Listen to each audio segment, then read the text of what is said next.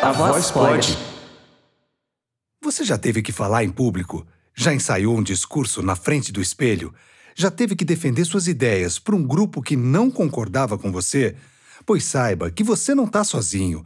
Muitos já passaram por isso e alguns discursos até se tornaram históricos, mudaram a forma como pensamos hoje. Martin Luther King com seu famoso I Have a Dream, Chaplin dizendo Homens é o que sois, em O Grande Ditador, e mesmo Galileu Galilei negando tudo em que acreditava para escapar da Inquisição. Aliás, você morreria para não negar as suas convicções? Esse é exatamente o tema do nosso primeiro A Voz Pod, o podcast do Clube da Voz em parceria com a Pod 360. Aqui você vai poder conhecer grandes discursos da história e ver como esses personagens influenciam o seu discurso hoje. Eu sou Ricardo Ripa e agora você vai conhecer um pouco mais da vida de Galileu na voz da minha amiga Ana Paula Faria. Pensa comigo. Você estaria disposto a morrer para não negar suas convicções? Difícil, né? Pois é, esse foi o drama imposto a Galileu Galilei pela Inquisição da Igreja Católica no ano de 1632. Galileu, italiano, nascido em Pisa, era matemático, físico, astrônomo, filósofo, inventor, foi considerado o pai da ciência moderna e um dos principais responsáveis pela transição entre a mera crença religiosa e a razão científica.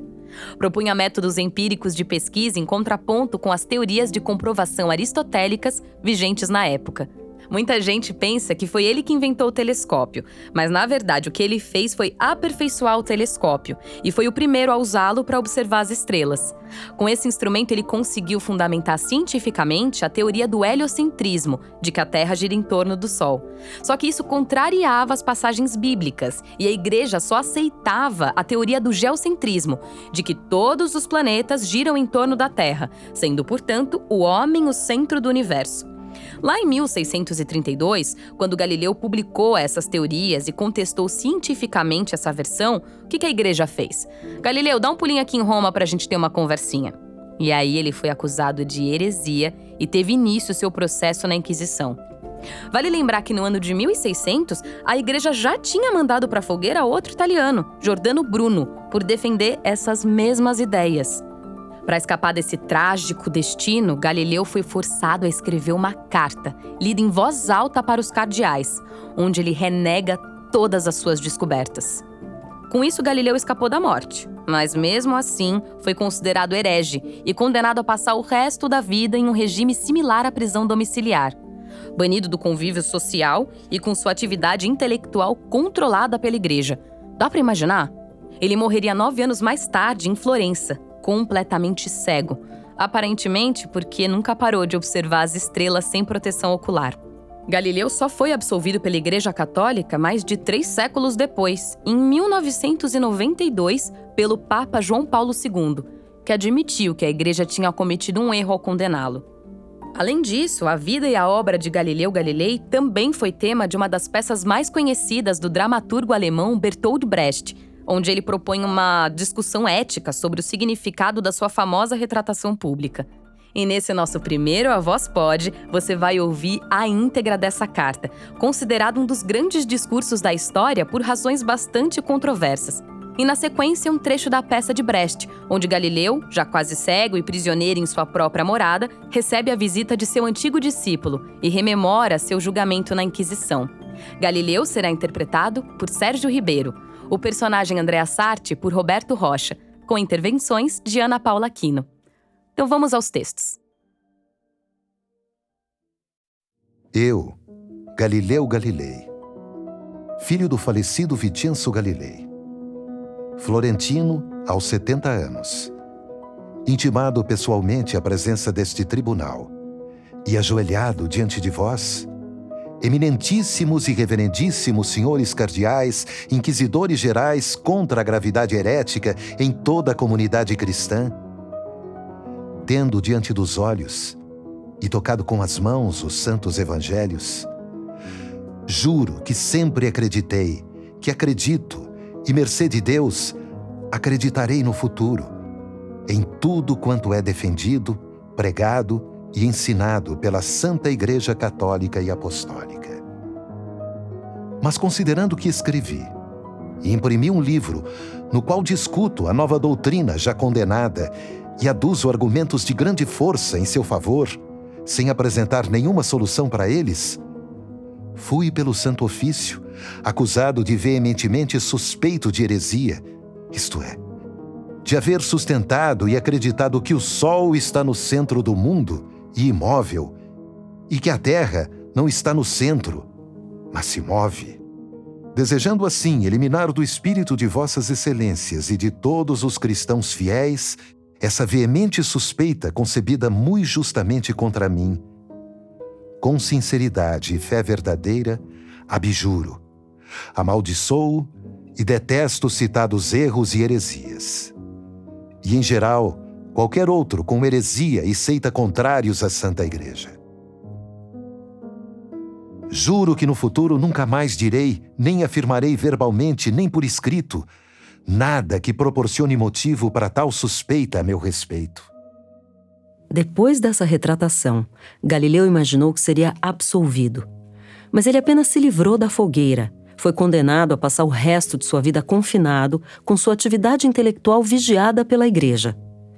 O dramaturgo Bertolt Brecht imaginou uma cena onde Galileu, já quase cego, recebe a visita de seu discípulo Andrea Sartre. Os dois têm uma interessante discussão ética. Eles me dão tinta e papel. Os meus superiores não são tontos.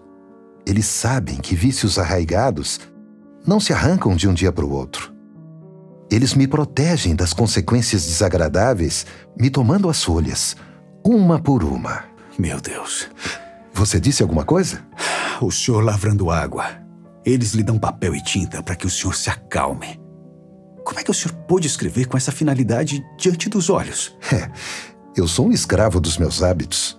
Os discorce nas mãos dos padres, e Amsterdã, e Londres e Praga dariam tudo por eles. Dois ramos novos do conhecimento, a mesma coisa que perdidos. Certamente será animador para alguns, saber que eu pus em jogo os últimos e míseros restos do meu conforto para fazer uma cópia, usando os restos de luz das noites claras de seis meses. O senhor tem uma cópia? A minha vaidade me impediu até agora de destruí-la. E onde ela está? André, se o teu olho te irrita, arranca o olho fora. Quem quer que tenha escrito essa frase sabia mais sobre o conforto do que eu. Suponho que seja o pináculo da estupidez entregar essa cópia. Mas eu não consegui deixar o trabalho científico. Tanto faz, vocês fiquem com ela. A cópia está ali, ó, no globo. Eu coloquei ela ali. Se você estiver pensando em levá-la para a Holanda, bom, aí a responsabilidade é toda sua. Nesse caso, você teria comprado de alguém que tem acesso ao original, no Santo Ofício. Os discorce. Isto vai fundar uma nova física. Bom, eu precisava empregar o meu tempo em alguma coisa. Punha debaixo do casaco. E nós achávamos que o senhor tinha desertado. A minha voz era a que gritava mais alto contra o senhor. É assim que devia ser. Eu lhe ensinei a ciência e depois abjurei a verdade. Não, não, isso muda tudo, tudo. É? O senhor escondeu a verdade diante do inimigo. Também no campo da ética, o senhor estava séculos adiante de nós. Explique isso, André. Como homem da rua, nós dizíamos: ele vai morrer, mas não renega jamais. O senhor disse: eu reneguei, mas vou viver. Nós dizíamos: as mãos dele estão sujas. O senhor diz: melhor sujas do que vazias. melhor sujas do que vazias. A frase é realista? Podia ser minha. Ciência nova, ética nova. Eu, mais do que os outros, devia ter compreendido. Eu tinha 11 anos quando o senhor vendeu o telescópio de um outro ao Senado de Veneza. Eu vi o emprego imortal que o senhor deu a esse instrumento. Já naquele tempo o senhor ria dos heróis. Homens que sofrem me caceteiam, era o que o senhor dizia. A desgraça provém de cálculos imperfeitos. E aquela sua frase: diante dos obstáculos, o caminho mais curto entre dois pontos pode ser a curva. Sim, eu me recordo. E se depois, em 33, o senhor achou preferível abjurar um aspecto popular de suas doutrinas, eu deveria compreender que o senhor fugia meramente a uma briga política sem chances, mas fugia para avançar o trabalho verdadeiro da ciência. Que consiste? no estudo das propriedades do movimento que é pai das máquinas, as quais, e somente elas, farão a Terra habitável a tal ponto que o céu possa ser abolido. então é isso. O senhor conquistou o sossego necessário para escrever uma obra de ciência que ninguém mais poderia escrever. Se o senhor acabasse em chamas na fogueira, os outros é que teriam vencido. Eles venceram. E não existe obra de ciência que somente um homem possa escrever. Então, por que o senhor abjurou? Eu abjurei porque eu tive medo da dor física.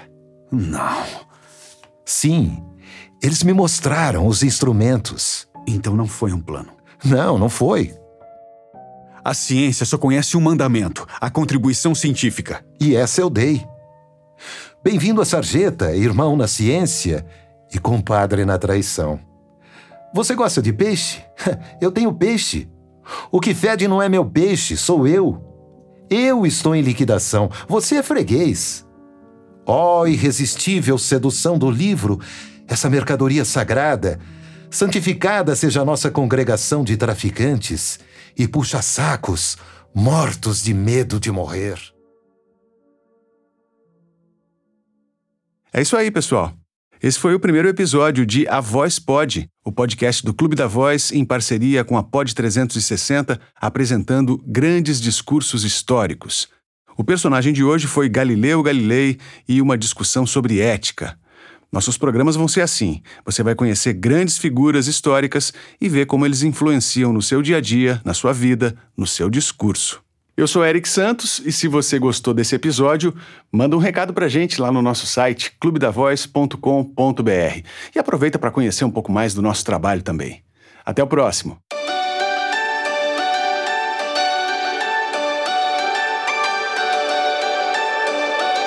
A voz pode.